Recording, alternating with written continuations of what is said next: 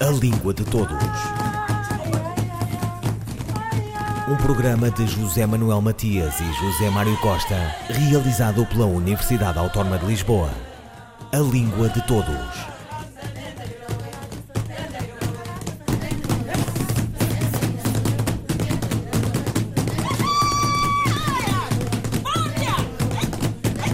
O IPOR, Instituto Português do Oriente, volta a oferecer a todos os interessados a possibilidade de iniciarem o seu percurso formativo em língua portuguesa através da frequência de cursos intensivos de iniciação à língua. Língua de Todos conversa com Joaquim Coelho Ramos, diretor do Instituto Português do Oriente. Nós este ano decidimos abrir cursos em uh, várias áreas que pretendem corresponder a necessidades que nós identificamos. Uh, o primeiro é um curso intensivo de nível A1, uh, eh, depois temos um curso intensivo de nível A2, temos um curso de conversação de nível A2 e temos um curso de conversação para os níveis B2 e C1. E o que é que cada um oferece? No nível A1, eh, enfim, são, são cursos intensivos desenhados para para dar resposta, como eu lhe disse, às necessidades encontradas em cada um, uh, aqui no, na região, em cada um dos níveis. O nível A1 está associado a aprendentes que não têm qualquer conhecimento da língua portuguesa e o objetivo principal é dar um, uma competência inicial de, de, caráter comunicativo, enfim, na, na língua portuguesa, mas, eh, enfim, orientado para eh, a satisfação de necessidades muito básicas, mesmo de, de, de comunicação em situações eh, particulares, de, muito elementares. Depois, o nível A2 é um nível de iniciação que é dirigido para pessoas que ou já têm o nível A1 ou aprenderam português, enfim, hum, têm conhecimentos básicos de língua portuguesa e querem desenvolver um pouco eh, em áreas eh, que são mais rotineiras do dia a dia. Tem que ver, por exemplo, com, com questões eh, que surgem no seio da família, compras, enfim, o meio que circula o aprende, em que o aprendente está, está inserido.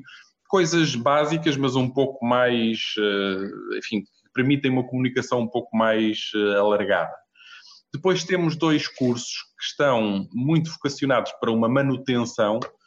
Uh, o curso intensivo de leitura e conversação do nível A2. Uh, eh, portanto, presume-se que estes, que os aprendentes que se inscrevem neste, neste curso já tenham competências básicas enfim, correspondentes ao nível A2 e querem, de uma forma um pouco mais lúdica, desenvolver estas competências a nível eh, enfim, da, da, conversação, do dia a dia, as suas competências comunicativas nesta área e também as suas competências de leitura.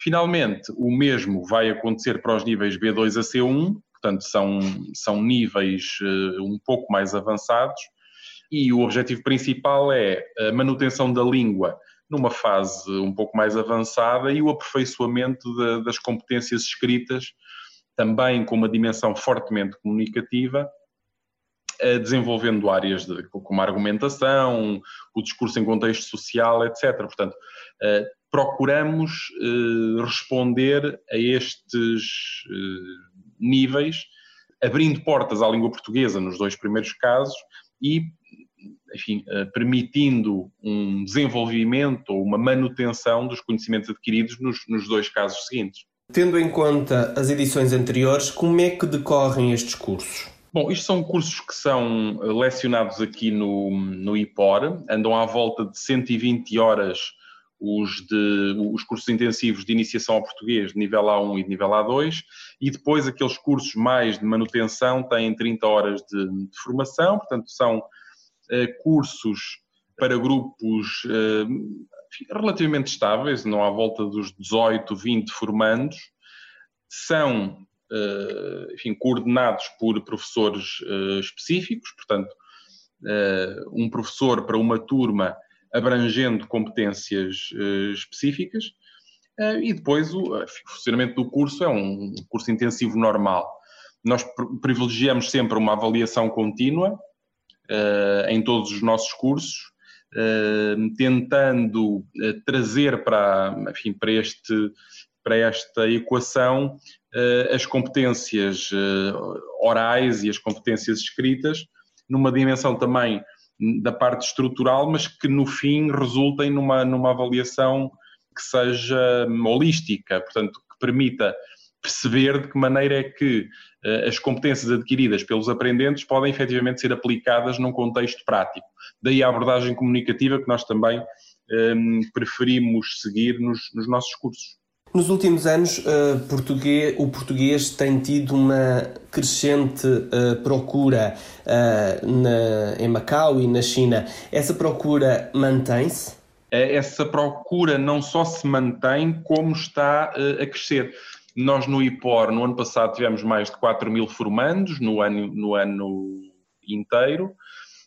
Eu sei que no interior da China o número de instituições a oferecer cursos de português está a crescer, penso que neste momento já anda num 40 eh, e qualquer coisa, ehm, e também se verifica um alargamento, se é que podemos eh, falar nestes termos, das, eh, dos objetivos que os aprendentes trazem quando procuram um curso de língua portuguesa. Portanto, nós verificamos que há uma procura com base, se quiser, emocional, de, de, de herança, pessoas que procuram manter o contacto com aquilo que é, enfim, que é cultura uh, dos seus antepassados ou de uma parte da sua família e, portanto, vêm procurar uh, os cursos de português, que também têm uma componente de cultura.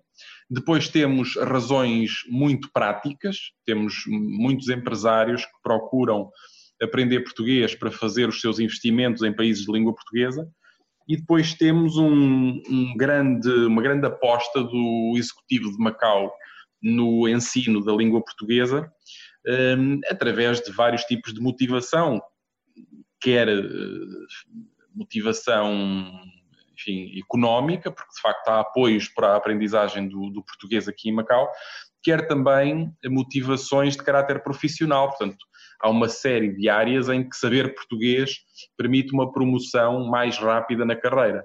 Portanto, há, estamos a assistir de facto a, uma, a um momento muito importante no crescimento da língua portuguesa.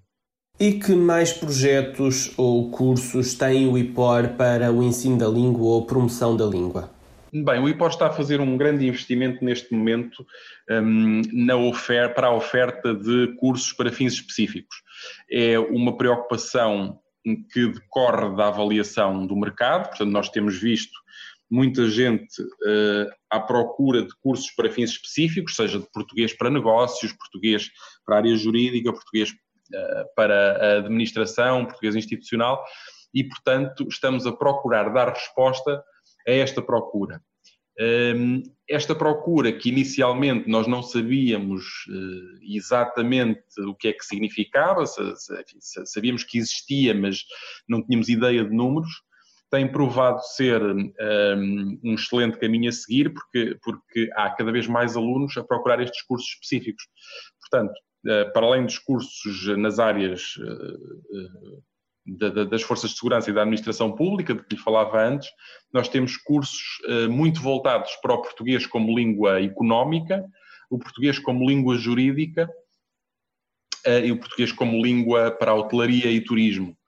Eh, para além destes cursos, destes cursos enfim, de língua para fins específicos, temos também feito um reforço da nossa, do nosso trabalho científico e editorial, eh, estamos enfim, a desenvolver neste momento uma coleção de guias lexicais, também em áreas eh, técnicas muito próprias, que, que visam uh, apoiar os falantes de português, ou os, os, os agora aprendentes e futuros utilizadores de, da língua portuguesa, em contextos próprios. E neste, neste, neste âmbito uh, fizemos há pouco tempo o lançamento de eh, vários guias lexicais trilingues, portanto em português, inglês e chinês, para a área do turismo, para a área da saúde, para a área da contabilidade e auditoria e, portanto, para a área do jornalismo. Temos um guia lexical para o jornalismo. Portanto, são áreas nas quais temos vindo a trabalhar. Eh, uma terceira linha de intervenção tem a ver com o desenvolvimento eh, de trabalho em parceria com instituições sobretudo aqui da região administrativa especial de Macau.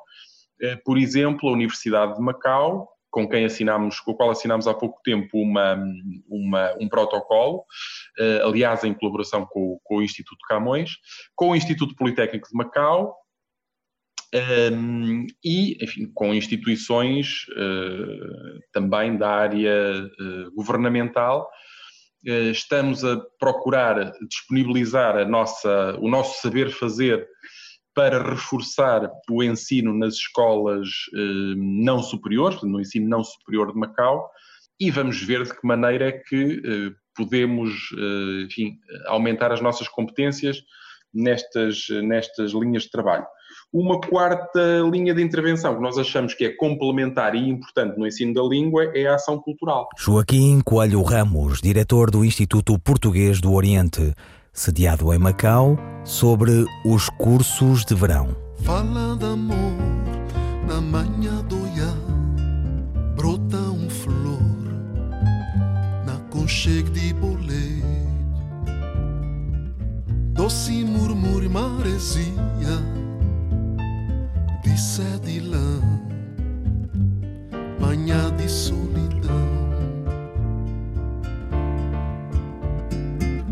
Beija amor, beija mar.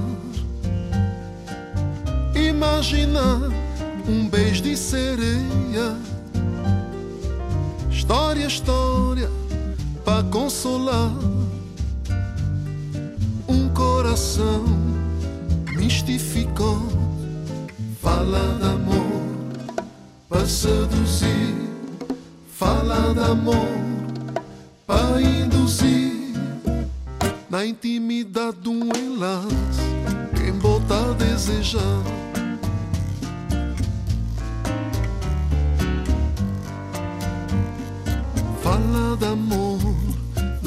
Na manhã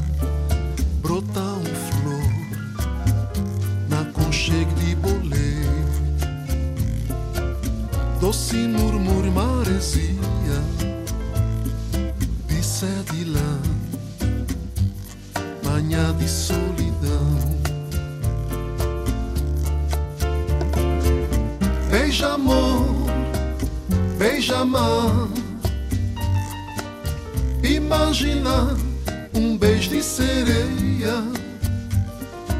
História, história, para consolar coração mistificou. Fala de amor para seduzir. Fala de amor para induzir. Na intimidade de um enlace, quem bota a desejar.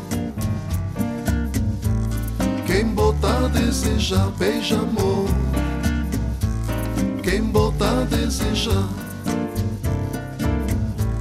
quem bota a desejar beija-amor. Beija-amor, Teófilo Chantra.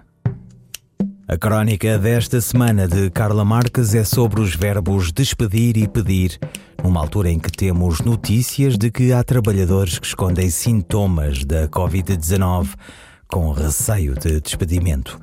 Este é o mote que nos leva à origem da palavra e ao cotejo com o verbo pedir que, embora tenha sonoridades semelhantes, não partilha sentidos com despedir. Carla Marques. Os tempos de Covid-19 tornaram o verbo despedir quase tão ameaçador quanto o vírus, se não mais, em algumas situações. Só assim se compreende a opção de certos trabalhadores com sintomas de infecção, cujo receio do despedimento parece bem mais forte do que o medo da doença o que os impele a continuar a trabalhar. O temor associado ao verbo despedir tem razão de ser já desde a sua origem. Despedir vem do verbo latino expetere, que significa empurrar, mover-se com impulso, lançar com força para fora, sentidos que são associados ao movimento físico, à força, ao ímpeto. Embora as sonoridades atuais aproximem despedir do verbo pedir, os seus sentidos etimológicos não se tocam, pois pedir expressava o ato de tentar conseguir algo ou de se dirigir a alguém. Despedir nada tem da força de vontade ou da conquista de pedir. Despedir é perda e acontece quando alguém dispensa os serviços da pessoa que contratou. A força física e o empurrar para fora, que estavam na sua origem, continuam lá. Acresce a prepotência que a ação pode implicar. Despedir soube bem mascarar estes sentidos mais duros, associando-se ao pronome se. Quando o verbo se converte em pronominal, o poder da decisão transfere-se para o trabalhador, que passa a poder afirmar: obviamente, demito-me. Ou então expressa a singeleza do gesto cortês de dizer adeus quando chega ao momento da separação.